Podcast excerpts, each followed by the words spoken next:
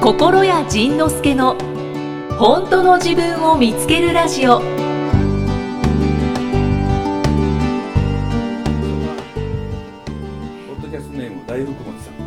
大福持さん覚えてる33歳女性の方はあいの流産事件のあーはい人大福持さんそう流産事件してたと思ったら次の子供できてたって いうあのそうそうそうだそうだ、ねはいみんなこうなんかこういうの好きだなねすごいこうわ話題になったというか兄さん、イキさん、こんにちは。こんにちは107回、142回で取り上げていただいた大福餅です。はいまた取り上げてもうたよ。うまいな。うまいな、大福餅。文章うまいね。えーメール一つ一つ目を通してくださってるんですね。良い報告ができて、また取り上げていただいて嬉しかったです。ちなみに、107回が、その、流産事件のね、はい107回が放送された5月に妊娠発覚。わね、くじけてないねこの人ねだからそこはね偉いなと思うわ107回が放送された5月に妊娠発覚、はい12月に臨月出産だったので時空は歪んでませんなんかそうえなんか計算おかしいんちゃうかみたいな話したんかなえーー時空が歪んでます再度メールしたのは自分のイージーモードでの出産を報告したかったからですほううん産休中ポッドキャストでも話題が出た池川明先生の著書を読んでいた私はい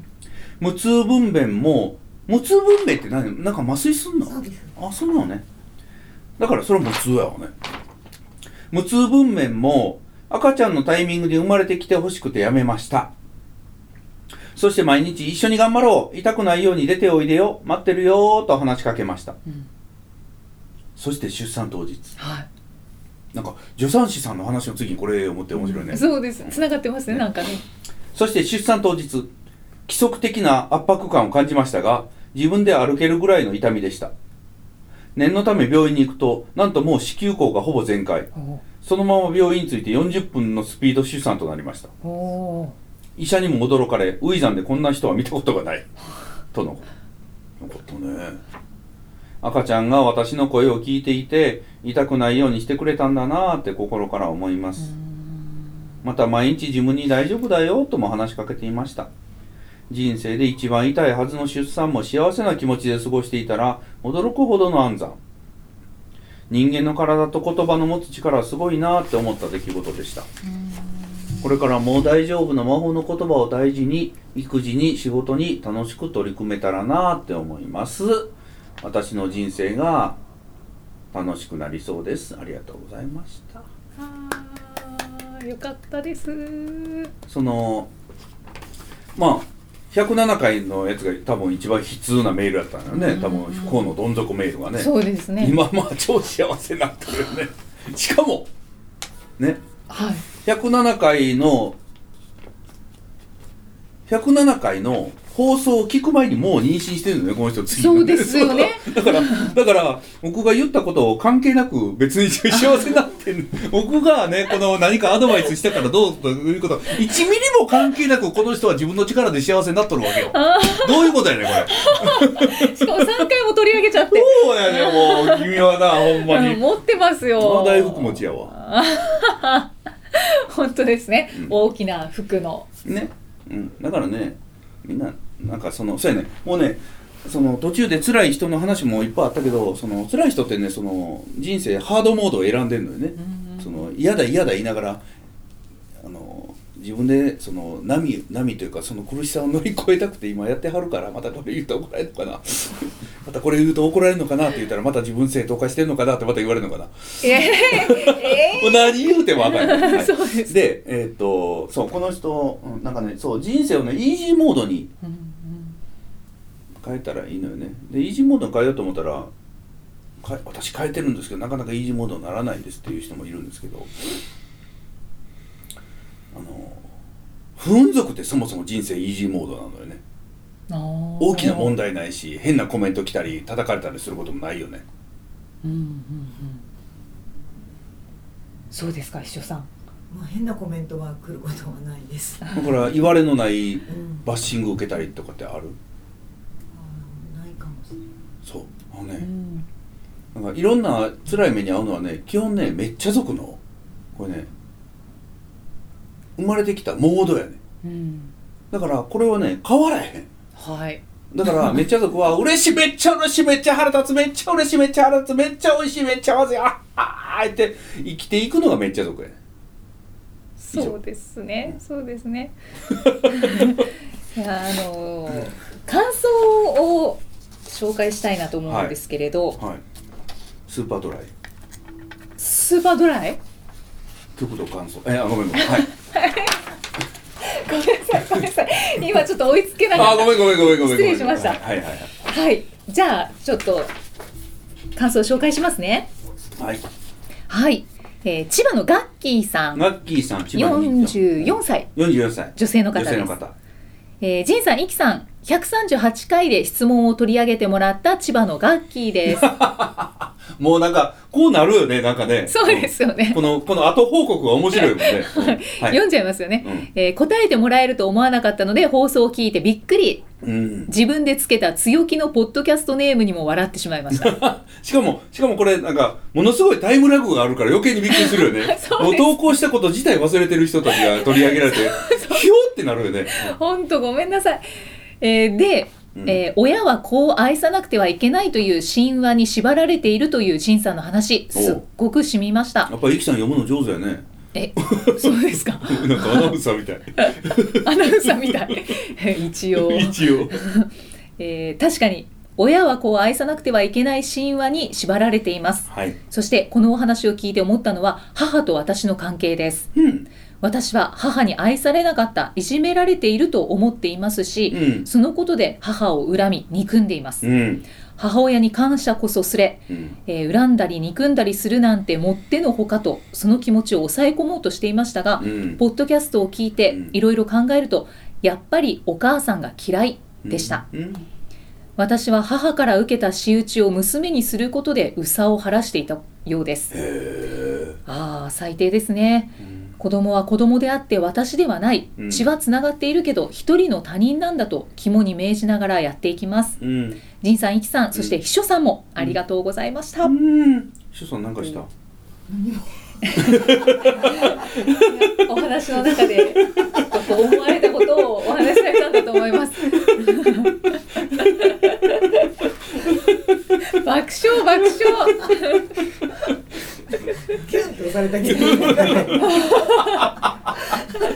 そのそうねだからここでこの人がまあまあまああの親の代から多分お母さんも繰り返してきたんだよねんずーっと同じこと繰り返してきて私も今娘に対して同じことしてるはいでしてるけれども私が今変わって何かに癒されたらそれをする必要がなくなるのよね子供に対してうん意地悪をする必要がなくなる、うんそしたら自分が癒された瞬間に今までの先祖代々が全部いらいら癒されるのよねはだから結構、結構、あの、今自分は大事なことやってるのでう、んしっかりこれからもポッドキャストを聞くように。あ です ねそうか先祖代々も癒されるんだ、そう、だから、先祖代々、僕らの先祖代々何人いるのか知らないけれど、はその、何千人も一気に癒すことができるのよ自分が今癒されたらね。あ代表ですね、うん。その血が、ずっとやってきた課題が、ずっと終わらなかった課題が自分の代で、今自分が終わらしたら、キュワーッと全部、まあ戻るよねまあ気持ちいいですうん、ねすごいことよね。うん。大逆転よね。うん、大逆転というありがとうございましたありがとうございました。あとはですねこうんちらをご紹介します、はい。えーハーフムーン45歳女性の方ハーフムーンさん。はい、えー、イキさんをディスったあの人おう。あえれ、ーツイッターで。はい、うん。えー、ジンさん、イキさん、スタッフの皆さん、いつもありがとうございます。はーい。 143回を聞いて、いつもは爆笑をしながら、あー、私だったらこの人にこう言うなーとか、余裕裕で思いながら聞くの ですが、 この回はうん、もやもやしながらというか、そイキさんにツイッターの返信をした人の側に微妙に傾きつつ、うへ無言で聞きました。ーお私も、つい最近まで、あの人のように、世界に目を向けなきゃとか思っていました。ーへでもふと思ったのがあ私妖怪かわいそうに支配されそうになっとるーほほほほでしたおおあの人の生い立ちに思いっきり同情してましたあーああの人だい男性やったんやったっけあのツイッターの人だ男性ですねおうはい同情してたんやおううんおうそこでイキさんのツイッターの人はかわいそうじゃない、うんあの人はあれで幸せだうんとつぶやいてみました、うんそしたらうん涙がえ出ませんでしたー、があ出ませんでしたがか おかわいそうループからは抜け出せたように思いますへえすごいねはい後からその回のタイトルを見てさらに納得しました何やったんうんタイトルは「辛い人たちの分まで楽しくいきましょへ えう」これからもさまざまな話題を楽しみにしていますあのタイトル誰がつけてんのあのミサさんあれはそうそうミサさんはいバッチリやんか絶バ妙やんかッチリのはい、ねそ素う晴らしいねありがたいっていうちなみに後者で不運族 です。であそうそれでこのあと、うんこのあとというか、うん143回が配信されまして、うん私はですね別にツイッター ツイッターのフォロワーうをん増やしたくて言ったわけじゃなかったんですけれど おもうあの、まあ、ありがたくツイッターの方に「何何?」っておうまあ何何って来そうるそうわねそう、来てくださった方が、うん多分100名近くいらっしゃって そうなんかフォロワーがうわって増えたんですおうねおうおうで、まあ、それは本当にありがたいんですけれどうんうんその中にですねおうおうまあ多分その中の、うんまあ、フォローしてない方だと思うんですけど、うんまあ、コメントが入っていておう昨日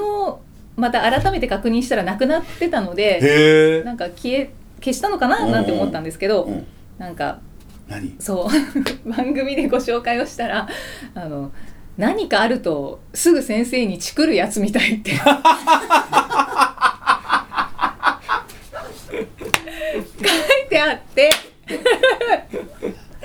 でなんかちょっともう全てのコメント忘れちゃいましたけどなんか売名行為的ななんかそんなことも多分書いてたようなちょっともう消えちゃってたのでなくなってたのでわかんないんですけどっていう。って言ってまた今チクったってそうって思われるんだろうなそしてまた今ツイッターを私やってますよってなんか紹介になっちゃったのかなって思ったんですけどいやでもこれはなんかもうちょっと純粋な気持ちでもう何ですかっていう ななぜそんなうがった見方をするのかなっていう、ねあのもう本当にこう純粋な不思議不思議純粋に不思議や んかなあそのお金のことだけ考えてるんですねとか言われるんだけど全然その純粋に不思議や んはいだからていう結局ねそのそういう人たちって本当にねなんか自分私は普段そんなことばっかり考えてますっていう自己紹介が来てるだけなのよね、うんうん私のところで自己紹介しないでってい うその私はだから自分の名を売ることばっかり考えていますっていうことなんだよねその人ねそうそうね、うんそうですね、うん、それから、その誰かをチクることばっかり実は考えててでもダメだダメだって止めてるんですっていうなのにあなたはなんでチクんのみたいなもう本当にだからもうだから僕ツイッターせえへんもああ ん一応ねそのツイッターをそのお知らせ代わりに使ってる人がいるのでそのリンク、はいブログのリンクだけは貼ってるけど僕んうんうんツイッターって基本的にもう見ないもうーん、んもうそのアメブロははいサイバーエージェントさんがコメントを管理してくれてるのでだかあら僕らのコントロール下にはもう置けないのよね、あななんかいいなというコメントまで削除されてたりもするし、ああで嫌だなと思うコメントはでもなんかたまに乗ってきたりもするしでもツイッターはもうそれ完全に無法地帯やからそうですねすごくねまあ当たり前だけどネガティブな感情がいっぱい来てるからもうあれが。んすごく嫌でって言って前にフェイスブックかなんかで書いてたらツイッターは嫌だと言ってる本人がツイッターをやってるっていうのはどういうことだとかなんかなんかそんなもんまた苦しいも うねもうねもうそのなんかその暗闇からニヤニヤ笑いながら支えてなんかそんなことしてる人たちのこう影がイメージできてしまうからとても嫌だ。ああ私はツイッターをやってるのはあの140文字以内でうん多分長文を書くのがすごくうんできないこうすんなりサクサクできない方なので、その短い文章の中で思いをギュッて詰められるのがツイッタうーん、うんそうみたいだね、なのうで、んツイッターをやってるんですけどでまあそんなにこうなんかネガティブなコメントとかもいただかないのでやってはいるんですけどたまにこういう風に来るとうわーって見てしまったものってもう目から外せ ない、そうですねうん、ず結構残るよねはいはいだからまあごめんなさいご紹介しちゃいましたがあなんかその応援してる人もいっぱいいるんだからそっちの方に目を向けてくださいとかねその、うん悪い方ばかりにその悪い少ない悪い方に目を向けないでくださいとか言われるんだけど例えば納豆のパックをパカッと開いた時に黒くなってる納豆が1個あったらそこに目いくもんねあいきます ねいきますね他に美味しい納豆いっぱいあるけどその黒いやつにまず目いくもんね、うんうん気になりますね、うんあだからそれがその異質なものがあると目がいくのがもう人間の習性なんだろうなと思うよねうん、うんうんあとはそれを見た時にそれを取り除くのかそのそのまま食ってしまうのかってうんういんうだけの自分の選択なんだろうね、いやでも,、ーうん、そでうなもんす僕はあのツイッターに行くとちょっと嫌な感情を刺激されることが多いからあー基本的にはもう見ないようにしてるうんねだから今どんなコメントが入ってるのかとかっていうのは人に見てもらったりする 今変な来てないって柴友に聞くねそうなんです ねあ一応たまにチェックするんですねいや、うん自分ではしない。あそのあチェックしてもらうチェックしてもらって。で、なんか来てました。ああ、わかったわかった。オッケーオッケー。もう内容はいいから。 で、昔はね、そんなもうブロックもしてたんだけど、最近のそのブロックもうやめたの。ももうなんかもうネガティブなやつも、じゃあじゃあ、まあ、まあ、気持ちは、気持ちは良くないけど、おいでと。書いてもいいよとうん。でも、僕は僕は読まないけどね、という。はいはいそういう感じやね。そうですねまあということがありましたで、あの、Facebook なんかは、えっと、Facebook も割と自由にコメント書けるよね、Twitter みたいそにうね。ですねではも、い Facebook って僕はそのコメントの設定が友達の友達まで止めてるうの。ーんつまり、全くの通りすがりの他人、うん赤の他人はコメントできないようにしてる、うんうんうんそしたらね、これ面白いね。はい嫌なコメントってないね。ああつまり、そうなってくるんですね嫌なコメントする人って全くの他人やねん。うんうん全くの他人こっちの人間を知らない事情も知らない何にも知らない人が通りすがりでゴミ捨てるみたいにポンと投げていくよねねでゴミ捨てた後その人そのゴミ捨てたことさえ忘れてもう次の場所行ってんねうんんでなんかその辺でアイス食ってんねん なのにそのゴミ捨てられたね例えばじゃあそれがゴミやったんやけどうんこやったらするやんあはいそれもう匂いも残るわ形も残るわシミも残るわ最悪最悪ですね最悪やんかはいでもそういうことなのよねうんだから、だからそういう意味で言ったら、あの、フェイスブックも、あの、アメブロも、そういう赤の他人が入ってこれないようにしてるから、嫌な思いしなくて済むの。うんでも、ツイッターはね、通りすがりの赤の他人ができるから、うんだからね、僕はあっちはあまり見ないようにしてるのね。ああまあそうですねななんかそうですね私は相性はよくってうんそう相性いい人はいいよね嫌な気はしないんですけど、じゃあ、みんな、みんな、あの、イキさんのところに悪いコメントするように。やめてーやめてくださ いそれだとちょっとね嫌、嫌になってきます よなんかフェイスブックってやっぱりこう長文で書くイメージがあって、うんまあ、勝手なイメージなんですけど、うん。うんうんそうだね。そうツイッターみたいになんかつぶやくっていうのはなんかちょっとあれかなとう思っんて、そうだろうね。だから、僕は長文が好きだからね。あ読むのも書くのも好きだかあら。あ、はい、読むのは、うん書くのが好きなのかな。うんうんうんその140文字以内なんか絶対収められないから。うんうんうん僕はそのこの溢れ出る何かあ がそうですねもう溢れ出ちゃってますもんねしか もそれをねあの140で伝えきれなくて第2弾第3弾で多分ねそれが第20弾ぐらいまでつながるそしたらもう読まれへんやんそれツイッターじゃなくていいんじゃないかって そうそうそうそうだから僕ね、うん、だからそういう意味で言ったらあの性質的にも僕はツイッターが合わないだけの話でうんうんうんツイッターが合う人はいっぱい合うんだろうねツイッターもインスタもそうだもんねインスタも文字少ない人写真だけでインスタ済そうむですねからいいっていうもんねはいもう写真だけで済ましたくないもんねうんうんそうなんです、まあ、そういうわけで感想もご紹介しました今日いっぱい感想いっぱい今日持ってきたいっぱやいつ基本全部紹介したもんねえありがとうございますよくいいか4回にわたっ乗り込んじゃうねてずっと質問をご紹介してきましたいやーびっくりはいこんだけやったん初めてやったねそうですね、うんほぼ1か月間質問祭りでした大あり体がとうございます大体質問一つにつき一道外れするもんねそうです よそういえばそういえばそう外れることがないですからうんでいまだにあのー投げ銭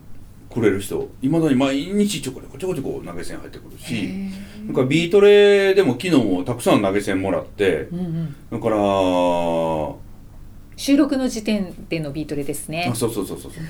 うであのこれから多分講演会でも持ってきてくれる人たちもいると思ううのんようね、んうん。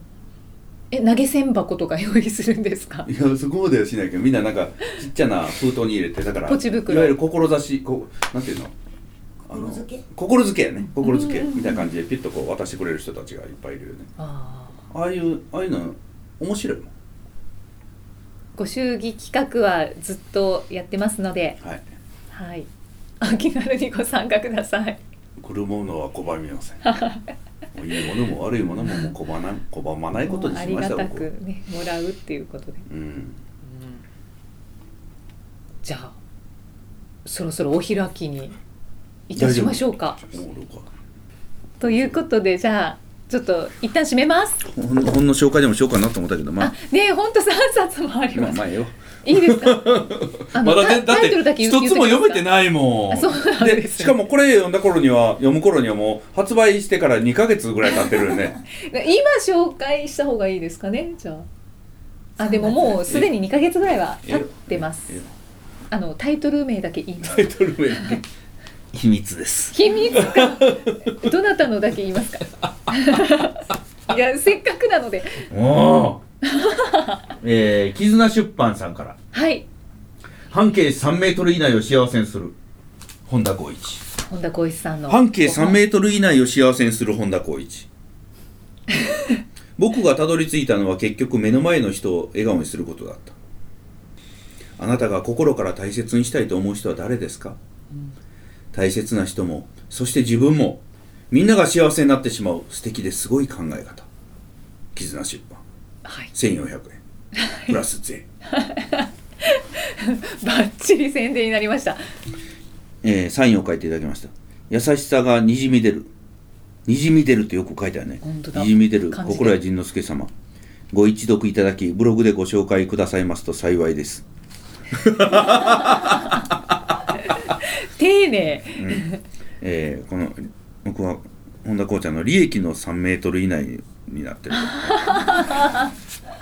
もう一つ、はいえー最強運の人生を手に入れるお今までもね紹介してきたのは種市小学ーうん密教風水カウンセラーはい思い口癖思い癖行動癖を変えるだけの密教メソッドで最強運の人生を手に入れる、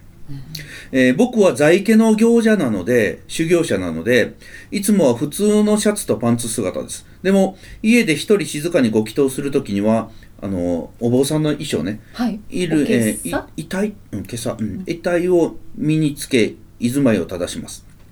えーセミナーやカウンセリングに訪れた人、延べ4000人以上、鑑定、リフォーム監修、物件選定など、手掛けた住宅オフィスは2000件以上。おーそんな大人気の著者による渾身の一冊が今ここにおー癖の洗い落としであなたの人生も幸運に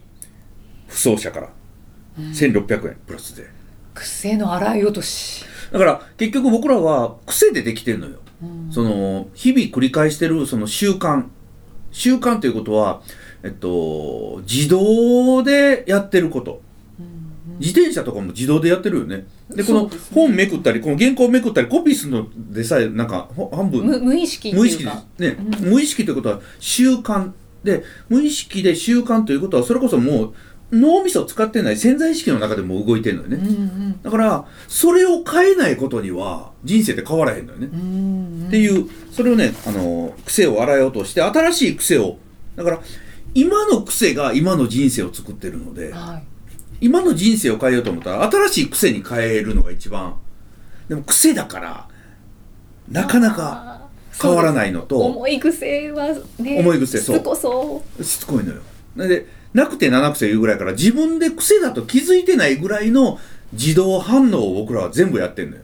何か何か言われたらあ嫌われてるとかあーあ何か言われたらあ怒られたとかあ何か言われたらあってもうそれ全部自動で自動で、あ、また嫌われた。あ、また損した。あ、またなんかお金のこと言われる。あーあ、また、また、あーって、このまた、また、また何した、したれたっていう、その、また何々されたっていうのが自分の癖を見つけるチャンスうや。んうんうんうんまたそう。で、同性とかそう。で、その、僕がその夢を叶えるの中で言ってるんですけど、また、あ、また嫌われたって言った時に、また嫌われたっていうのはこれ自分の自動思考やねんね。うんまた嫌われた。あ、また嫌われた。あ、また嫌われた。また嫌われた。じゃねえ し。あ、また嫌われた。また嫌われた。あ、また嫌われた。また嫌われた。ここでギャルが登場するね。はいまた嫌われた。また嫌われた。あ、また嫌われた。またあんなこと言われた。また嫌絶対嫌われたよ。ちげえ し。これが自分の そのまあねこの立石さんの本にそれが書いてあるわけじゃないんだけど僕の僕の中のあのほ一つの方法としてはその「ちげえし」ちげえしじゃねえし」 OK です OK です全然言っていきますこれはね結構大事じなゃのねえしはいはじゃねいえしでもう一個はい「命と魂の長いお話」お「竜神と巡る命と魂の長いお話」ーうん小野寺 S 和孝さんこれあの前にも紹介した紹介したのかな竜神ガガさん、はいはいはこいの人の作品のまた新版でうんちょっと幸せになる物語作りましたこの物語を作ったのは我らがねってまたガガさんが言ってますガガガさん出てきガガガグイグイ来る、たで出たがりですかうん人ってなんで生まれてくるのとか人は生まれ変わるって言うけど人生は修行だっていう人もいるうんじゃあなんで修行のために生まれてきたの辛いのは嫌だな。なら幸せになるためね、幸せって何お金持ちになることかなじゃあお金持ちじゃない人はみんな幸せじゃないのそんなことないと思うけど難しいね、難しい。そもそも人って本当に生まれ変わるのかな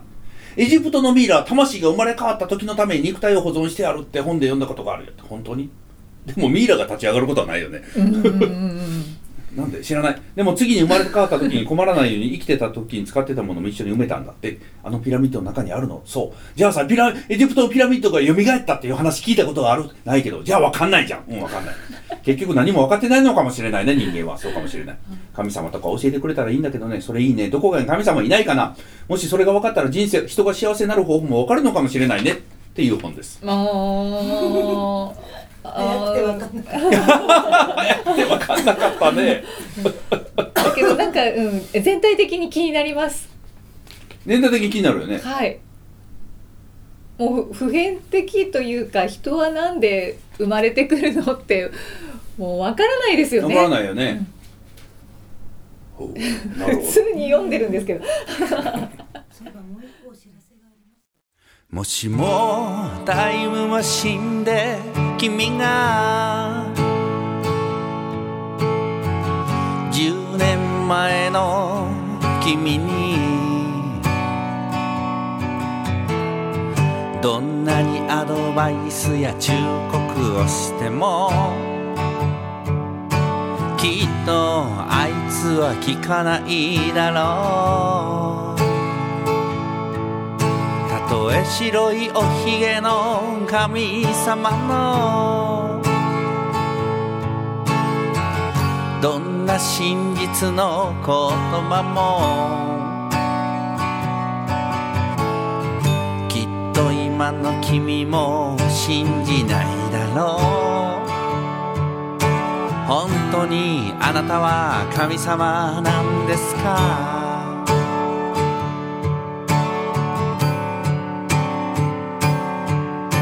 だから君は今自分の思う通りに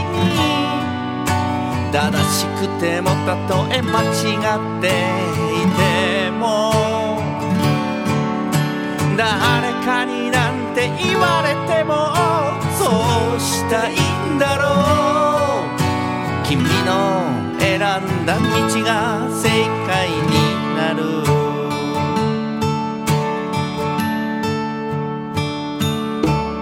もしもあなたが気になる誰かを変えたくて何を言っても失敗するよあなたのためだよと教えても頑固なあいつは聞かないもしもあなたが誰か友達に相談したり答えもらってもきっと最後は自分で決めるんだろうそうだ君も頑固者だから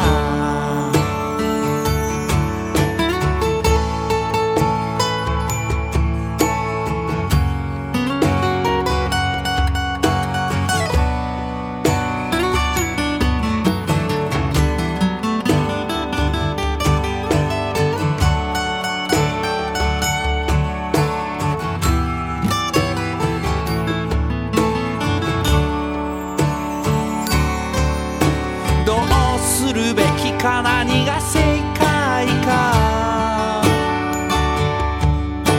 損を怖がって無難に生きてきたどうでも怖いけど好きな方を選ぶ勇気が人生を開く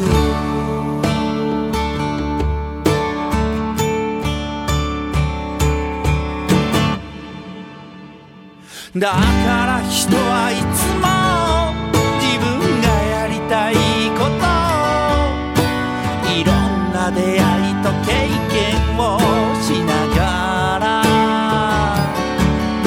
人生を歩いてゆくんだそうしたいんだよ君の選んだ道が正解になるだから君は今自分の思う通りに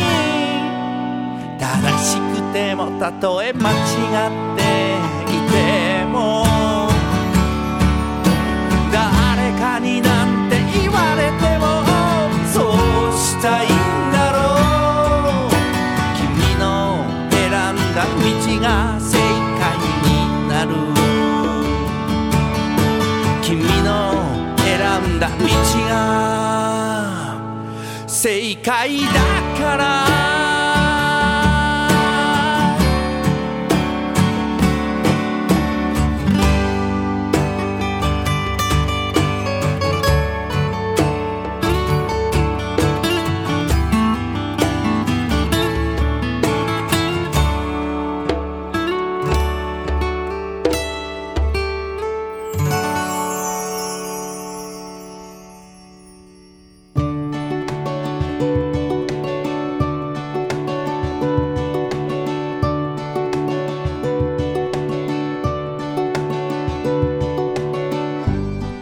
次回はどんな気づきのお話が出てくるのか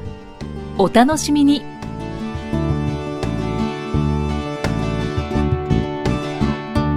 この番組は提供心谷仁之助プロデュースキクタスナレーション生きみえでお送りしました。